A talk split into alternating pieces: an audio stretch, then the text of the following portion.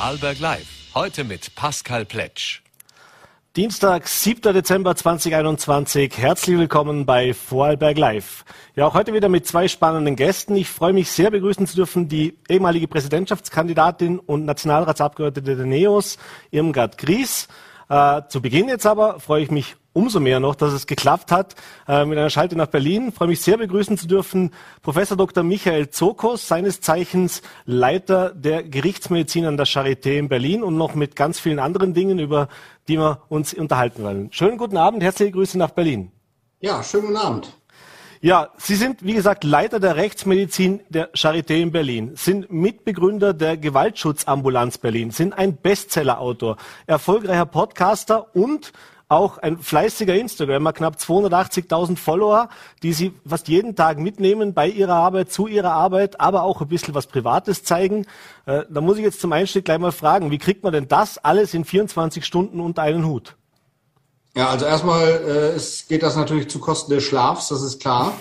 Ähm, mehr als fünf, sechs Stunden Schlaf kriege ich nicht. Aber gerade dieses Instagram-Profil ist so ein bisschen aus der Not raus geboren. Bei Corona-Pandemie waren keine Präsenzveranstaltungen mehr für Studenten möglich, keine Vorlesungen und auch keine Ausbildung mehr für Polizisten und Juristen. Und dann hat mich jemand auf die Idee gebracht, zeig doch da was. Und das ist halt meine tägliche Arbeit. Da lasse ich einmal das Handy ein bisschen mitlaufen und stelle das dann ein in die Story oder schneide nebenbei ein bisschen was zusammen und äh, präsentiere das dann.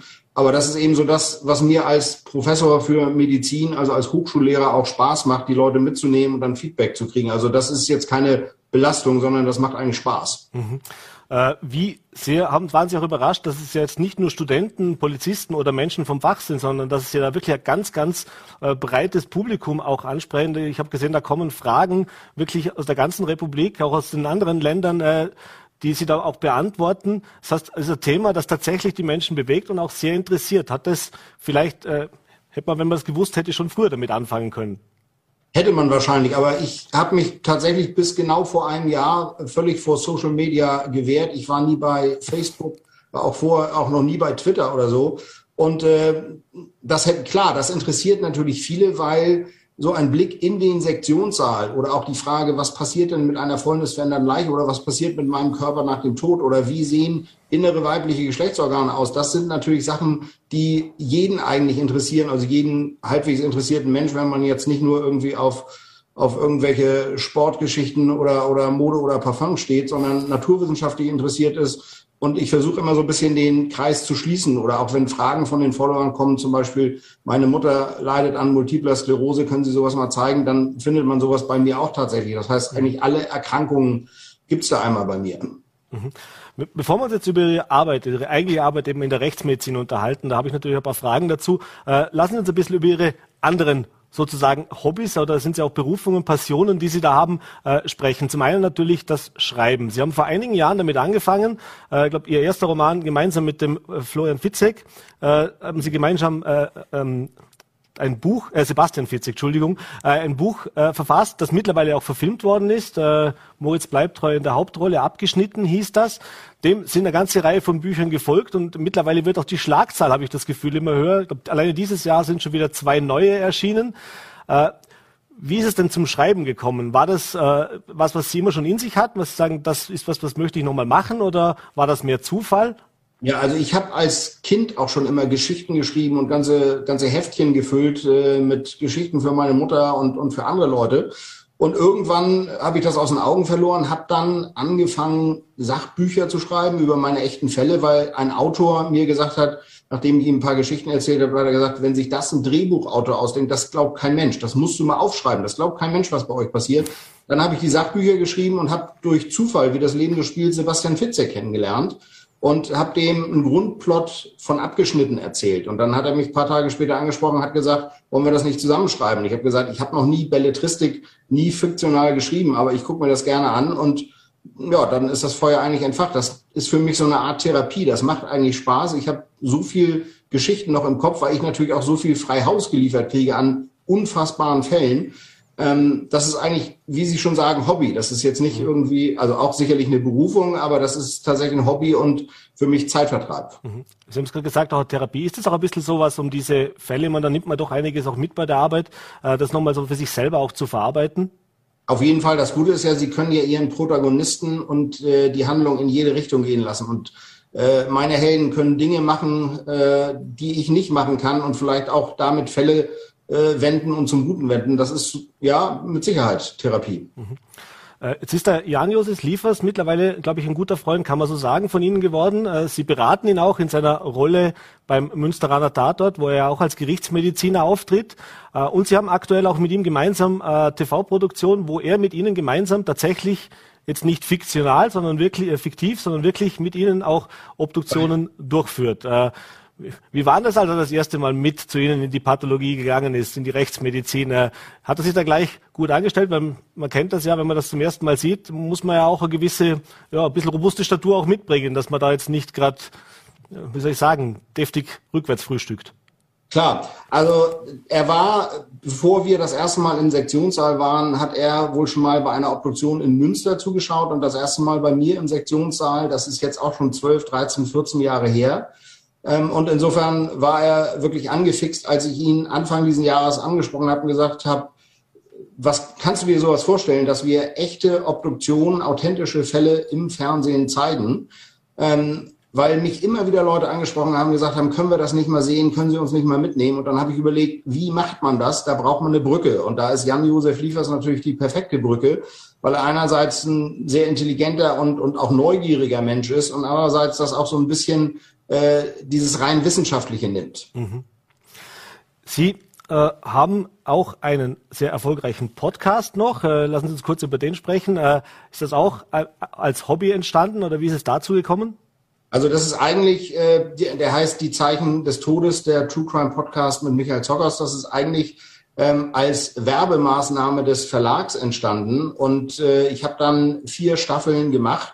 Äh, war da auch immer unter den, den Top-Podcasts, erstaunlicherweise, weil die Menschen den Tod offen, der Tod fasziniert die Menschen, unter den Top-Podcasts dann mit 14 Millionen Aufrufen für die ersten vier Staffeln und äh, habe das jetzt tatsächlich professionalisiert, äh, gehe zu einer professionellen Plattform, zu Podimo damit, um eben auch mit der großen Redaktion bisschen äh, Unterstützung zu haben. Und dann wird der Podcast auch nicht mehr nur viermal pro Staffel, sondern zwölfmal pro Staffel folgen.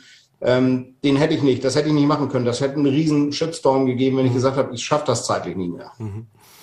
Äh, apropos Zeit, jetzt kommen wir vielleicht zu der Arbeit, die wahrscheinlich die meiste Zeit in Ihrem Leben einnimmt, nämlich eben Ihre Arbeit als Rechtsmediziner. Zur Erklärung vielleicht ganz kurz, es gibt einen Unterschied zwischen Pathologie und Rechtsmedizin, also dass die Kunden, die Leichen, die bei Ihnen auf dem Tisch landen, das sind eigentlich ausschließlich zumindest im Verdacht stehend, dass es kein natürlicher Tod war. Also dass das nicht ist der klassische äh, im Spital verstorbene äh, ob es jetzt um einen Ärztepfusch geht oder was auch immer möglicherweise, sondern das sind eigentlich dann tatsächlich die, ja, die harten Fälle, sage ich mal so.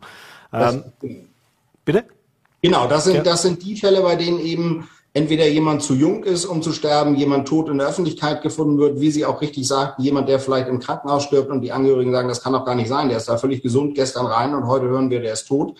Also das sind immer die Fälle, bei denen ein mögliches Tötungsdelikt oder eben eine Fremdeinwirkung im Raum steht. Mhm.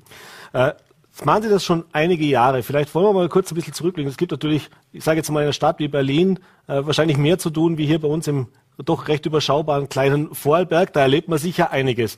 Äh, ich habe gesehen, Sie waren auch international im Einsatz. Also Ende der 90er Jahre fürs Bundeskriminalamt im Kosovo zum Beispiel, als dort Massengräber exhumiert worden sind. Aber auch äh, nach dem Tsunami in Thailand äh, bei der Identifikation mit dabei.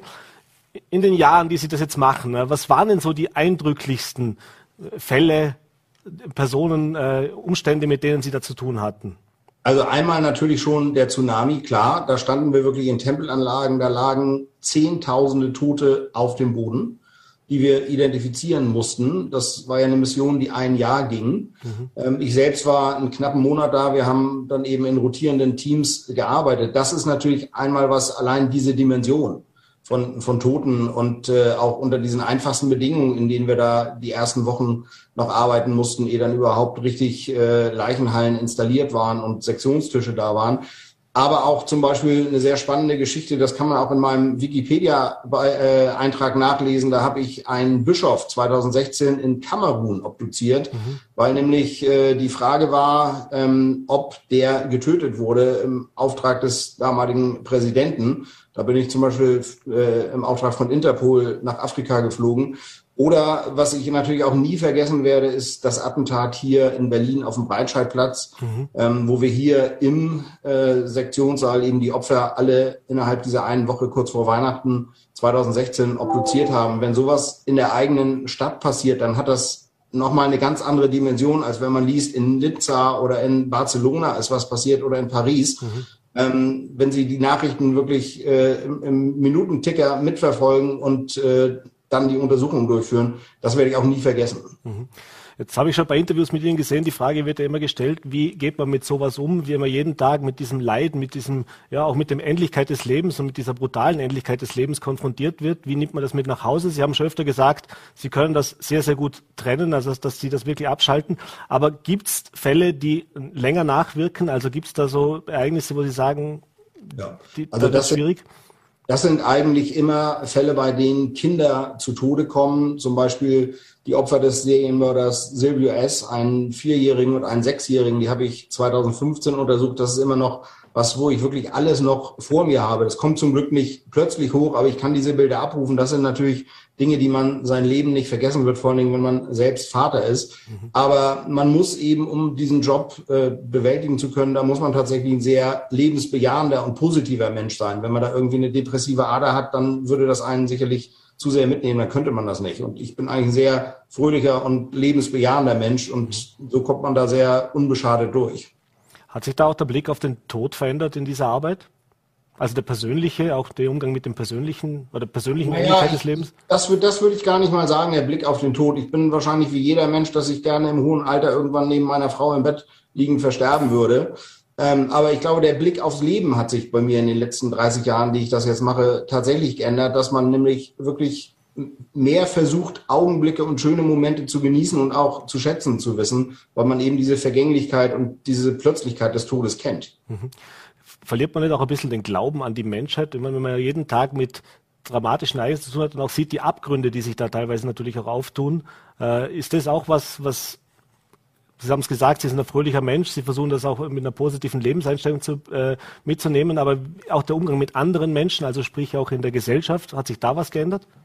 Nein, eigentlich nicht. Also ich bin jetzt nicht besonders misstrauisch anderen Menschen gegenüber. Ich gehe genauso offen auf die zu, wie auch früher, wie ich das schon immer gemacht habe. Aber man weiß natürlich um die Gefahren des Lebens. Gerade wenn man kleine Kinder hat oder in der Zeit, als man noch kleine Kinder hatte, als sie noch nicht schwimmen konnten, ähm, als die Höhe noch nicht einschätzen konnten. Man lernt eben aus diesen ganzen Ermittlungsakten äh, wirklich Dinge fürs Leben, wie man sich selber richtig verhalten kann, auch gerade im Umgang mit Kindern, wie man aufpasst mit Kindern, dass nichts passiert. Das sind eigentlich so Sachen, so Lehren, die ich gezogen habe. Aber ich bin jetzt nicht irgendwie ähm, gegen, ich denke jetzt nicht, dass der Mensch an sich schlecht ist. Das auf keinen Fall. Mhm. Sind schon relativ knapp in der Zeit, aber zwei Fragen habe ich noch. Die eine Frage wäre, äh, es gibt natürlich immer wieder spektakuläre Fälle. Sie haben gerade ein paar auch genannt, wo Sie selber auch äh, mit vor Ort waren, wo Sie das selber auch gemacht haben. Aber gibt es so, wenn Sie zurückblicken, irgendwelche großen Fällen, Obduktionen, äh, wo Sie sagen, da würde ich gern noch mal reingucken, das hätte ich gern gemacht oder ja, den Fall würde ich mir gerne ansehen? Klar, da gibt es da gibt's sehr viele Fälle. Zum Beispiel Kurt Cobain, der Sänger von und Gitarrist von Nirvana, der sich angeblich erschossen hat, wo es immer wieder Fragen gibt, kann der eigentlich mit seiner Alkoholisierung und mit der Armlänge überhaupt die Schrotflinte äh, betätigen, dass er sich in den Kopf schießt? Oder zum Beispiel Uwe Barschel. Das ist natürlich ein Traumfall für jeden Rechtsmediziner, ähm, weil es da noch so viele offene Fragen gibt. Das wird man heute nicht mehr lösen können. Mhm. Weil das, das war ja 1987, das ist schon viel zu lange her und auch äh, damals gab es noch keine Computertomographie, dass man zum Beispiel nochmal eine virtuelle Obduktion durchführt. Lady Diana ist auch so ein Fall. Da hätte ich auch gerne mal, wäre ich auch gerne dabei gewesen bei der Untersuchung, um festzustellen, war das wirklich ein Verkehrsunfall oder hat da was anderes eine Rolle gespielt. Mhm. Da gibt's, da, da kommt man als Rechtsmediziner tatsächlich in Schwärmen und Träumen, mhm. was es da für Fälle gibt. Jetzt, wie viel Anteil ist Mediziner an Ihrer Arbeit? Wie viel Anteil ist auch akribischer, vielleicht ein bisschen Kriminalist an der Arbeit? Äh, was würden Sie sagen, was sind so die Voraussetzungen, die man haben sollte, um eben ein guter Gerichtsmediziner zu sein? Also man muss auf jeden Fall ein sehr gutes äh, Fundament im medizinischen Wissen haben, muss sich auch weiter fortbilden, muss natürlich regelmäßig Fachzeitschriften lesen. Das macht schon so 60, 70 Prozent aus. Aber das Wichtigste daran ist immer, dass man neugierig ist, dass man Dinge hinterfragt und dass man auch selbstkritisch ist, dass man nicht von seiner eigenen Meinung überzeugt ist, sondern auch Dinge im Team diskutiert und äh, immer wieder auch mal überlegt, muss ich vielleicht noch mal ein Stück zurück in der Untersuchungskette und bin ich irgendwo falsch abgebogen. Also man muss sich auch selbstkritisch sehen und überprüfen. Äh, noch nachher kurz, wie lang muss man sich das vorstellen, wenn Sie so einen Fall auf den Tisch bekommen, da bekommen Sie nämlich auch noch den Ermittlungsakt mit, also sprich, was die Polizei bis zu dem Startzeitpunkt schon ermittelt hat.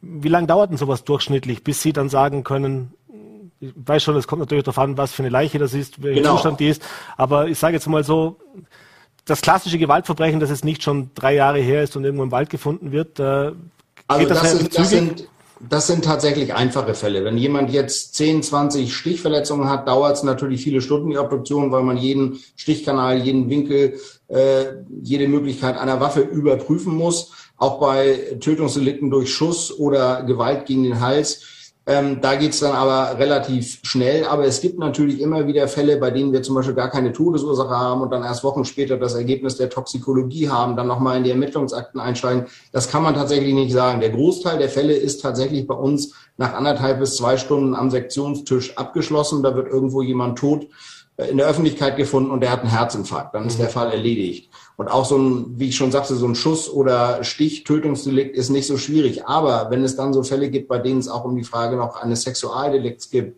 äh, Entkleidungsverletzungen, sind das Entkleidungsverletzungen, sind das äh, Schleifverletzungen, dann steigt man schon mehrere Wochen drin ein und beschäftigt sich damit. Aber wir haben natürlich jeden Tag neue Fälle. Es ist jetzt nicht so, wie immer im Fernsehen suggeriert wird, er schleppt einen Fall über Tage oder Wochen mit, sondern wir machen in Berlin 2500 Obduktionen. Das heißt, ich mhm. sehe mir am Tag zehn bis zwölf Fälle an, die ich, wie wir es nennen, abnehme und mir anschaue. Also da kommt einiges zusammen. Mhm. Muss ich noch kurz nachhaken, wir sind wirklich schon am Ende der Zeit, aber das ist auch noch wichtig. Die Gewaltschutzambulanz, die Sie mit ins Leben gerufen haben, das ist ja äh, auch für, einen, für einen Pathologen beziehungsweise für einen Rechtsmediziner nochmal ein bisschen andere Arbeit, weil da haben Sie ja nicht nur mit Leichen oder mit Toten, also mit Opfern zu tun, sondern mit lebenden Opfern äh, tatsächlich. Genau. Äh, aber auch da gibt es natürlich Möglichkeiten. Ist das a, natürlich ein ganz anderes Arbeiten, aber wie würden Sie das charakterisieren? Also das ist die klinische Rechtsmedizin, die Untersuchung überlebender Opfer von Straftaten, insbesondere natürlich Opfer von häuslicher Gewalt, Sexualdelikte, aber auch Opfer von Kindesmisshandlungen. Da haben wir eben ganz klare Kriterien, um einmal das Wichtigste abzugrenzen, nämlich einen Unfall. Ähm, ist das ein Unfall gewesen, dass ein Kind sich Verletzungen zugezogen hat, wenn keiner jetzt, es gibt offensichtlich keine Zeugen dafür, ähm, oder war da fremde Hand im Spiel? Dann auch gerade so Sexualdelikte, sehr dezente Entkleidungsverletzungen, Spreizverletzungen, Sachen, an die Gynäkologen nicht im ersten Moment denken. Ähm, aber da gibt es eben auch ganz klare Kriterien, Bestand Lebensgefährlichkeit bei einem Angriff gegen den Hals? Wie alt sind Verletzungen? Ist das konform mit der Geschichte, die geschildert wird? Ähm, das ist ein sehr großes Feld der Rechtsmedizin, was seit ungefähr 20 Jahren immer mehr zunimmt. Also wir machen allein in der Gewaltschutzambulanz im Jahr über 1000 Untersuchungen lebender Personen. Herr Dr. Zokus, wir müssen leider zum Ende kommen. Wir könnten, glaube ich, lange weitersprechen. Ich würde ja. mich freuen, wenn wir es wieder wiederholen könnten und das dann vielleicht noch ein bisschen auch im Detail die Arbeit tatsächlich ansehen. Es gibt aber auch spannende Beiträge von Ihnen selbst natürlich. In den Büchern kann man es nachlesen, auf YouTube äh, und natürlich auf Instagram. Äh, sehr sehenswert. Ich bedanke mich, dass Sie sich die Zeit genommen haben. Sehr Alles gerne. Liebe nach Berlin. Schönen guten Abend und bis bald. Dankeschön. Wirklich auch. Vielen Dank. Tschüss. Ja, und wir machen jetzt weiter einen Sprung von der äh, Gerichtsmedizin hin zur Innenpolitik. Ich freue mich sehr, Sie begrüßen zu dürfen, Irmgard Gries. Schönen guten Abend. Danke, dass Sie sich die Zeit genommen haben. Guten Abend. Ja, Frau Gries, es fällt mir jetzt gerade ein bisschen schwer, den Übergang zu schaffen von den Obduktionen hin zur Analyse der österreichischen Innenpolitik, wobei man sagen könnte, äh, auch da muss man vielleicht manchmal ein bisschen zweimal hinsehen, bis man weiß, um was es wirklich geht. Äh, fangen wir mal mit dem Thema an, das vielleicht momentan auch das am meisten äh, diskutierte ist, auch mit dem Sie für einige Aufsehen, einiges Aufsehen schon im November gesorgt haben, das Thema Impfpflicht. Äh, Sie haben sich da relativ klar, relativ früh auch geäußert. Wie erleben Sie denn jetzt diese aktuelle Diskussion und was mich noch mehr interessieren würde, auch die Art und Weise, wie die Bundesregierung jetzt aktuell agiert? Ja, die Impfpflicht ist eine absolute Notmaßnahme. Wie man gesehen hat, dass es nicht gelingt, die Impfbereitschaft zu steigern, hat, sich, hat man gesehen, dass man muss jetzt doch eine Impfpflicht einführen. Das tut mir sehr leid, weil das ja zusätzlich Leute noch verunsichert und vielleicht noch Leute in ein Eck stellt. Aber es ist eine Notmaßnahme und wir können ja nicht von einem Lockdown in den anderen taumeln und einfach jetzt all diese Kollateralschäden in Kauf nehmen. Und die sind gewaltig. Das sind ja nicht nur wirtschaftliche Schäden, das sind gesundheitliche Schäden bei vielen Leuten, die vielen Depressionen, die es gibt. Gerade bei den Kindern auch, die vielen psychiatrischen Fälle. Also man muss was tun und wenn jetzt es nicht anders möglich ist, die Leute dazu zu bringen, sich impfen zu lassen, ja, dann bleibt dem nichts anderes übrig, als eine Impfpflicht einzuführen. Aber ich glaube, niemand wird sagen, eine Impfpflicht ist das Mittel der Wahl. Mhm. Das ist ein Notnagel, wenn es nicht mehr anders geht. Ja, was ich mir jetzt von der Bundesregierung erwarte, ist, dass sie wirklich eine professionelle Informationskampagne aufsetzt, eben für die Impfung, dass man noch möglichst viele Leute dazu bewegt, sich freiwillig impfen zu lassen, weil das ja auch eine Frage der Selbstachtung ist. Ich bin nicht gezwungen, ich habe mich entschieden, ich lasse mich jetzt impfen. Warum lassen sich viele Leute nicht impfen? Es gibt natürlich die Leute, die nicht erreichbar sind, weil sie an Verschwörungstheorien glauben oder was immer. Aber es gibt genug Leute, die einfach verunsichert sind. Mhm. Es gibt viele junge Frauen, die sagen, na, ich lasse mich lieber nicht impfen, weil ich möchte noch ein Kind kriegen und ich habe da gehört das, ja. Oder jetzt mit den Schwangeren. Mhm. Nicht, dass Schwangere sagen, ja, möglicherweise schadet es meinem ungeborenen Kind, wenn ich mich impfen lasse. Und da ist natürlich dieser Vorschlag jetzt bei der Impfpflicht, na, Schwangere, die müssen sie nicht impfen, das ist natürlich kontraproduktiv. Mhm. Und wenn noch so viele Ärzte sagen, ja, wir haben Schwangere, die nicht geimpft sind, sind und die schwer erkranken, Schwangere sterben an Covid-19 und es ist wichtig, dass sie Schwangere impfen lassen, dann läuft natürlich das dem zuwider. Oder genauso mit den Kindern. Aber es sind schwierige politische Fragen. Ich hoffe, dass die Regierung, also die jetzige Regierung, die Konsequenzen daraus zieht, was bisher alles schiefgelaufen ist. Und das war eben, es hat gefehlt, eine zielgerichtete Kommunikation, dass man mit Leuten für die Impfung wirbt, die glaubwürdig sind. Ärzte zum Beispiel, Role Models, Sportler, die man vielleicht überzeugen kann, bitte sagt's nicht, ihr wartet auf einen Totimpfstoff, sondern bitte sagt und denkt auch so, das wäre nämlich wichtiger, wenn Sie es nur sagen, ist zu wenig, mhm. dass ihr das euch impfen lasst. Mhm. Äh, jetzt gibt es da ja auch schon einen ersten Gesetzentwurf oder einen Vorschlag. Es ist ja mehr oder weniger, es wird ja noch diskutiert, auch was die Bestrafung oder die Strafen, die möglichen anbelangt. Äh, Sie waren auch Richterin, das heißt, Sie sind auch Juristin. Äh, wie sehen Sie diese äh, Strafen, da gibt es ja auch Kritiker, die sagen, naja, das sind dann Verwaltungsstrafen, die werden dann beeinsprucht. Äh, das ist ja mehr oder weniger so ein bisschen ein zahnloser Tiger, der da aufgesetzt wird. Ja, die Frage ist, was ist die Alternative? Nicht, es geht ja nur über Geldstrafen. Eine Beugehaft in dem Sinn wird man nicht verhängen, wo jemand so lange eingesperrt wird, bis er sich impfen mhm. lässt. Also das ist weg. Da bleibt dann nur der finanzielle Schade, den jemand erleidet, dass er halt eine Strafe kriegt. Jetzt ist es ja üblich, jedenfalls bei der gerichtlichen Strafbarkeit, dass die Strafe, eine Geldstrafe nach Tagessätzen bemessen wird. Und der Tagessatz richtet sich nach dem Einkommen einer Person. Und die Idee dahinter ist, es soll jeden gleich treffen. Der, der reich ist, für den sind 600 Euro Taschengeld, ja, mhm. mehr oder weniger. Für den, der vielleicht eine Mindestpension hat, sind 600 Euro mehr als das, was er im Monat wahrscheinlich fürs Essen ausgibt. Wesentlich mehr. Er muss mhm. ja nur Miete zahlen. Ne? Mhm. Vielleicht 950 Euro oder wie viel. Da wird man staffeln müssen, stelle ich mir vor. Aber das Anliegen muss sein, zu vermeiden, dass es überhaupt dazu kommt. Und mhm. jetzt haben wir noch ein bisschen Zeit. Also die Leute versuchen doch zu erreichen, bis auf die wenigen, und die gibt es natürlich Verschwörungstheoretiker, die man nicht erreicht. Aber den Großteil könnte man erreichen. Mhm. Wie sehen Sie da diese Diskussion, auch diese angebliche vermeintliche Spaltung in der Gesellschaft? Wir hören ja, dass das Klima wird immer rauer, auf den Demos wird es immer rauer, die Wortwahl wird immer rauer.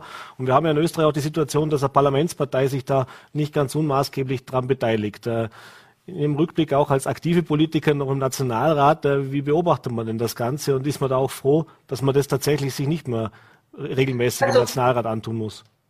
Also ich kriege fast jeden Tag kriege ich ein Mail oder spricht mich jemand auf der Straße an und mich fragt, ja sagen Sie, wie ist denn das möglich, dass die Frau Belakovic sagt, es sind Leute mit mehr Leute mit Impfschaden auf den Intensivstationen als Covid-19 erkrankt. Mhm. Also die Intensivstationen sind voll, weil so viele Geimpfte ganz schwer erkranken durch die Impfung. Mhm. Ja, wie ist denn das möglich, dass ich das sagen kann? Oder gestern oder vorgestern habe ich ein Mail bekommen, der gesagt, ja sagen Sie, kann man den Herrn Kickel nicht wegen Kurpfuscherei oder was hat er gesagt, Quacksalberei verfolgen, weil er dieses Entwurmungsmittel empfiehlt. Mhm. Was mache ich dann? Ich schreibe zurück oder ich sage den Leuten, na leider geht nicht.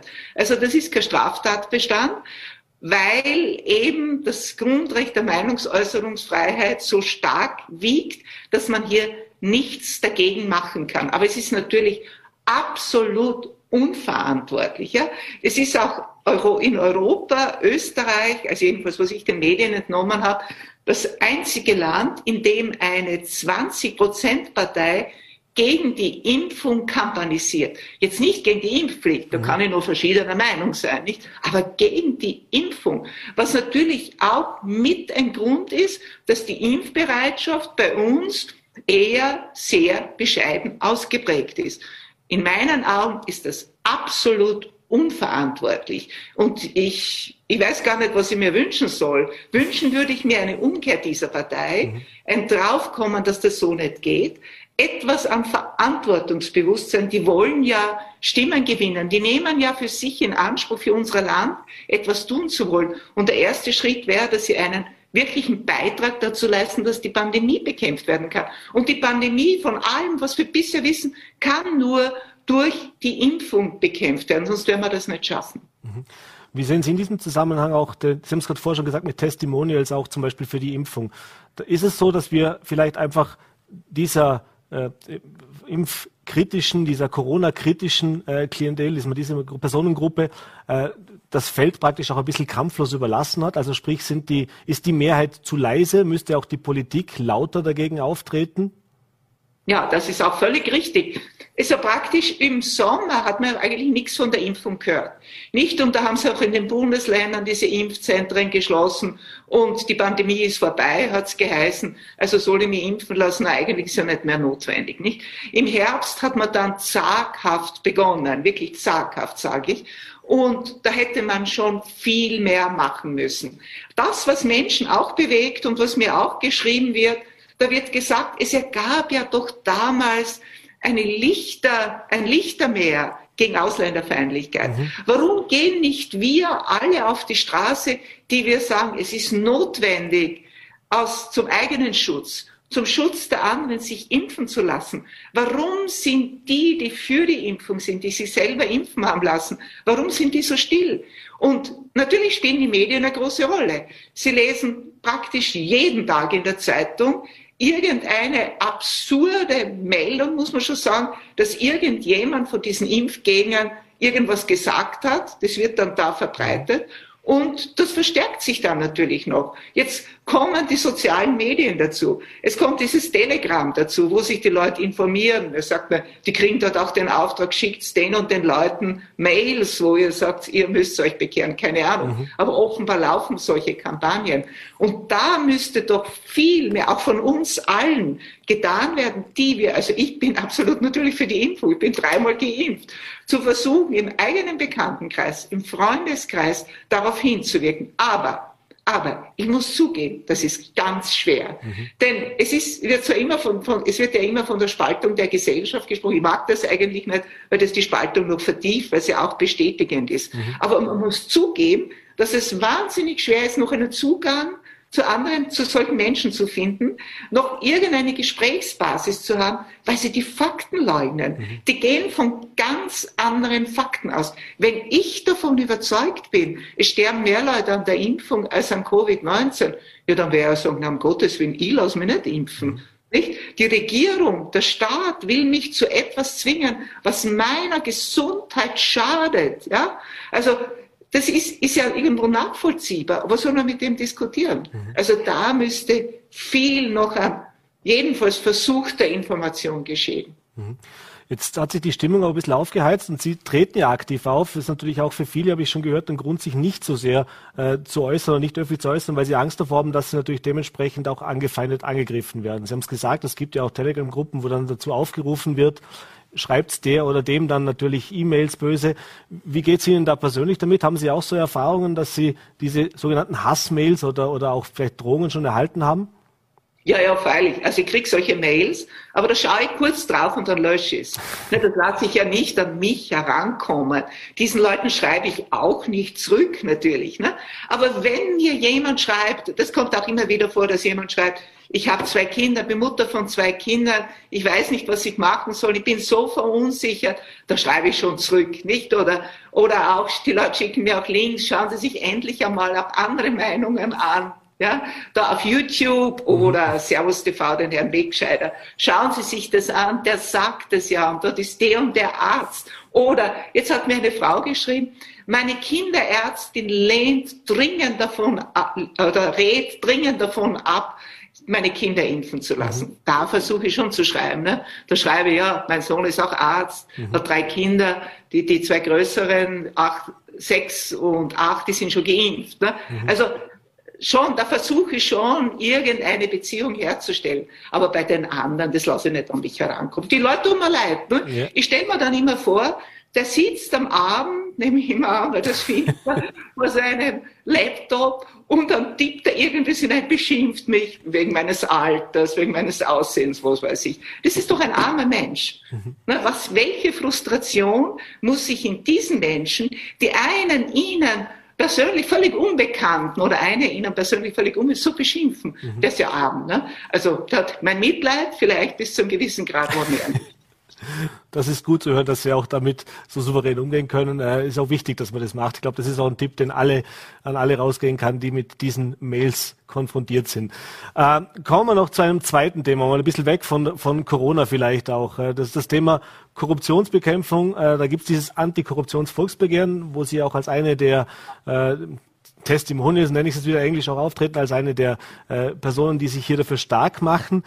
Äh, wenn wir uns das letzte Jahr jetzt angesehen haben, wir wollen jetzt nicht den ganzen äh, die ganze Chronologie nochmal aufbereiten mit äh, Kanzler weg zur Seite und Chats und Durchsuchungsprotokollen. Aber welches Bild bietet sich Ihnen jetzt nicht aus politischer Sicht vielleicht, sondern auch aus, als Juristin? Wenn Sie das alles mitbekommen haben die letzten Monate, ist da Überraschung dabei? Ist da Frustration dabei? Oder ist das was, wo man sagt, was man auch oft hört, naja, äh, gut ist nicht, aber ist jetzt auch nicht, wenig, nicht wirklich überraschend. Also in dem Ausmaß hätte ich das nicht für möglich gehalten. Also ich habe keine Illusionen gehabt, wie es da zugeht in der Politik. Aber dass das so ist, wie es sich dann herausgestellt, auch diese Chats, auch mit einer, wie soll ich sagen, Einfachheit oder Primitivität oder Schlichtheit, also das, das hat mich schon erstaunt. Aber muss man jetzt sagen, Korruption gab es ja immer, ja. Und deshalb gibt es auch dieses Antikorruptionsvolksbegehren, weil das eben ein, ein Übel ist, das immer in der Gesellschaft ist. Die Frau Kövesi, also diese europäische Staatsanwältin, soll jetzt gesagt haben, gibt's in allen Ländern. Ja, mhm. gibt's in allen Ländern. Und also ich habe jetzt in meiner Zeit als Juristin erlebt, dass damals, als dieses Anfütterungsverbot mhm. gekommen ist, ich glaube, es war in den Nullerjahren, dann hat mhm. man es eh wieder zum Teil zurückgekommen, da gab es eine gewisse Sensibilisierung, dass die Leute gesehen haben, wenn ich jetzt einen Vorteil habe, weil ich den kenne, ja, und weil ich den zum Essen einlade, am Beamten oder irgendjemanden, dann ist das nicht in Ordnung. Also, dass dieses Gefühl ist da langsam entstanden. Ein Bewusstsein dafür, dass das ja schon Korruption ist. Mhm. Wenn jemand etwas bekommt, was ihm nicht zusteht. Aber da gibt es natürlich das in einer ganz anderen Dimension. Und auch das, dass im Posten vergeben werden, mhm. den Freundeln, also der Familie, wie wir jetzt diesen Fachbegriff mhm. haben. Das hat es natürlich auch gegeben, schon immer. Aber das heißt ja nicht, dass das damit gerechtfertigt ist. Das heißt ja nicht, dass wir mit dem weiterleben müssen. Kann ja mal Schluss sein. Und dieses Antikorruptionsvolksbegehren ist ja da im Februar, glaube ich, waren da die ersten Gespräche, dass man das initiieren wird das ist ja wirklich, das hätte sich ja jetzt im Gießen gerade nicht besser wünschen können, welche Entwicklungen es nachher gab, weil die Bestätigung dafür, dass wir das brauchen, diese 72 Forderungen, dass die umgesetzt werden müssen, das könnte überzeugender nicht sein. Und daher, das ist absolut wichtig. Und was ich hoffe, dass die Leute das auch sehen, dass man sich nicht einfach abfindet und sagt, das sind ja alle gleich. Ne? Mhm. Mein Gott, Politik ist ein schmutziges Geschäft, kannst nichts machen. Man kann was machen. Das kann anders sein.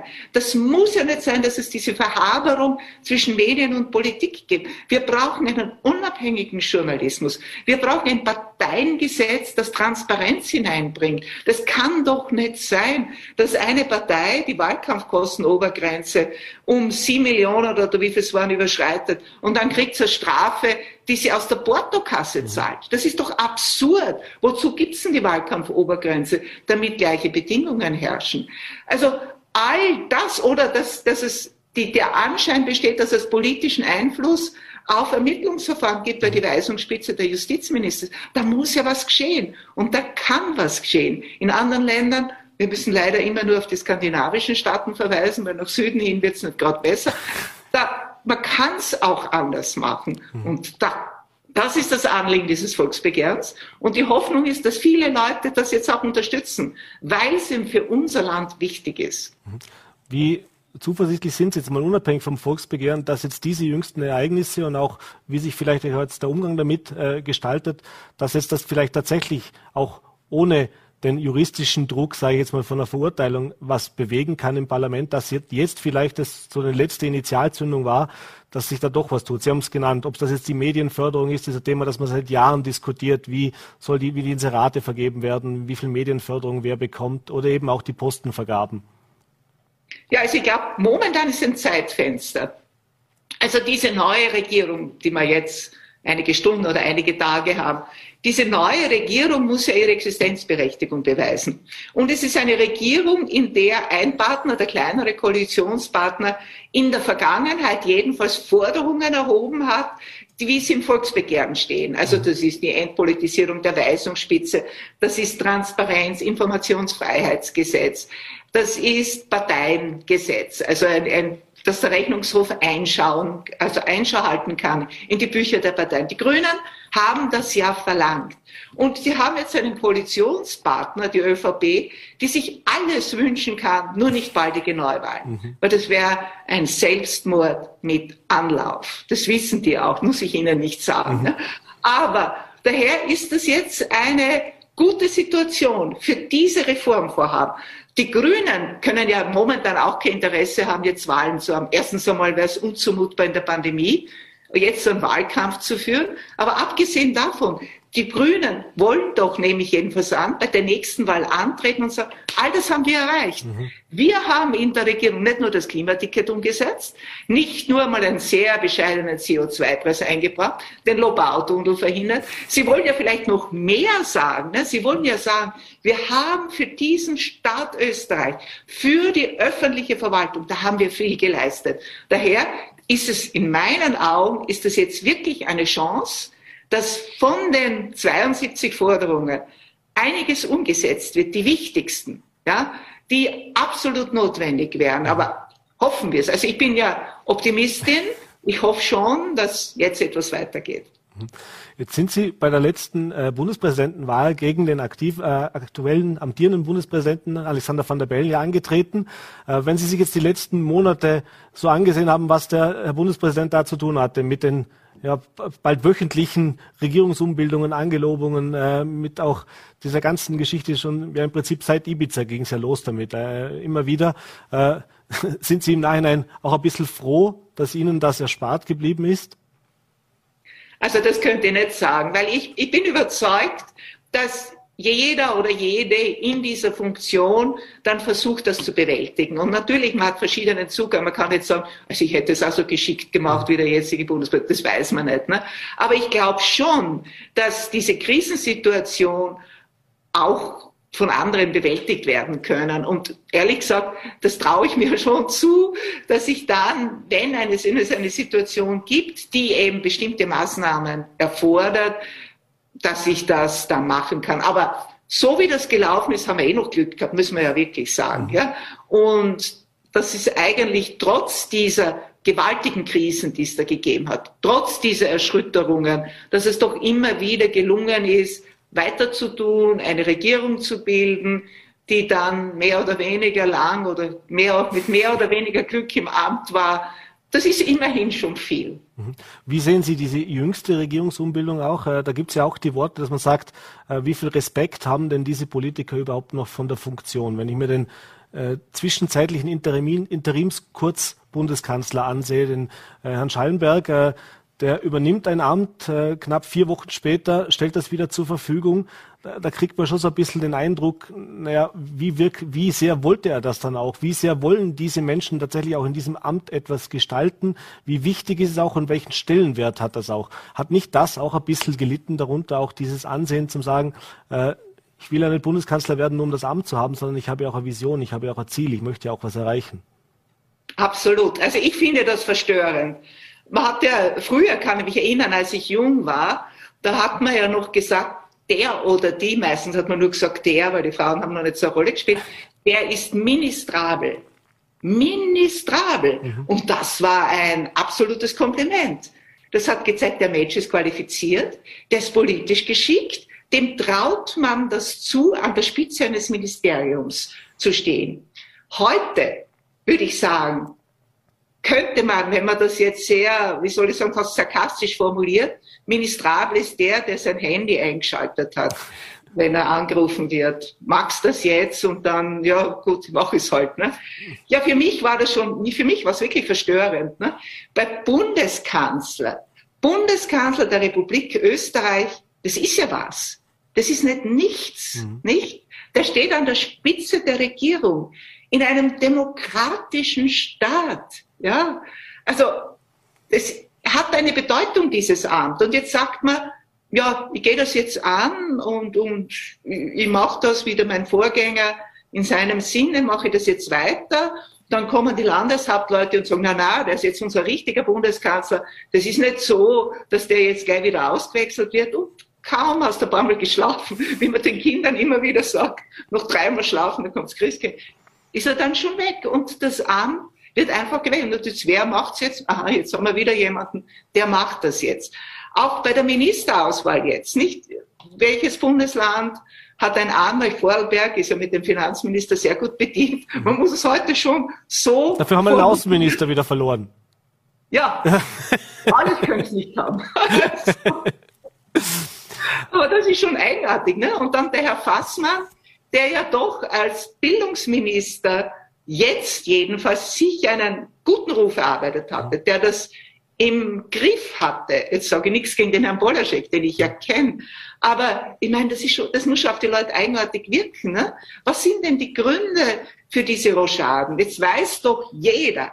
Und wenn er irgendeine Funktion in seinem Leben ausgeübt hat, wurscht was, ja, oder einen Beruf hat, du brauchst eine Einarbeitungszeit. Du kannst nicht sagen, ich gehe hin und ich kann das alles, ja. Und, und wenn es ein kleines, eine kleine Quetschen ist oder irgendetwas. Ne? Jetzt erst ein Ministerium. Ich muss mir jetzt recht finden. Ne? Und auch wenn ich die Branche kenne, ja, ist es noch immer etwas anderes, wenn ich an der Spitze des Ministeriums stehe. Und jede Behörde, so auch wie jedes Unternehmen, kann nur so gut funktionieren, wie die Spitze besetzt ist. Mhm. Das prägt das Klima, das prägt die Atmosphäre und daher ist es jetzt für den wie soll ich sagen, gelernten Staatsbürger oder für den Staatsbürger, die Staatsbürgerin ist schon erstaunlich, dass sie das einfach so auswechseln. Ne? Mhm. Jetzt haben halt wieder jemand anderen. Ja, ich finde, dass das, was die Politik jetzt in den letzten Wochen immer so gesagt hat, wir müssen wieder Vertrauen aufbauen. Vertrauen in die Politik. Das ist kontraproduktiv. Ne? Mhm. Damit baut man kein Vertrauen auf. Vertrauen kann ja nicht aufbauen, ich baue heute Vertrauen auf. Ne? So wie, weißt du, das könnte ich Vertrauen aus sich schaffen. Vertrauen schaffe ich nur durch stetige Arbeit, durch ein Auftreten, das vertrauensbildend ist, weil die Menschen das Gefühl ist, da ist jemand, der nimmt seine Funktion voll an. Der steigert sich, der kann es auch der wiederholt nicht Stehsätze dauernd, mhm. reiht das aneinander, weil ihm jemand gesagt hat, nur das darfst du sagen. Ne? Das alles schwächt das Vertrauen in die Politik und das andere wäre dringend notwendig. Denn was wir brauchen, jetzt nicht nur für die Bewältigung der Pandemie, für die Bewältigung der Klimakrise, die ist ja noch viel, viel größer und es gibt keine Impfung gegen die Klimakrise. Mhm. Da müssen die Menschen mitgehen. Und das schafft nur eine Politik, die glaubwürdig ist, die überzeugend ist und nicht eine Politik, wo du sagst, das ist austauschbar. Heute ist der Hansel, morgen ist der Seppel. Es ist eigentlich egal. Mhm.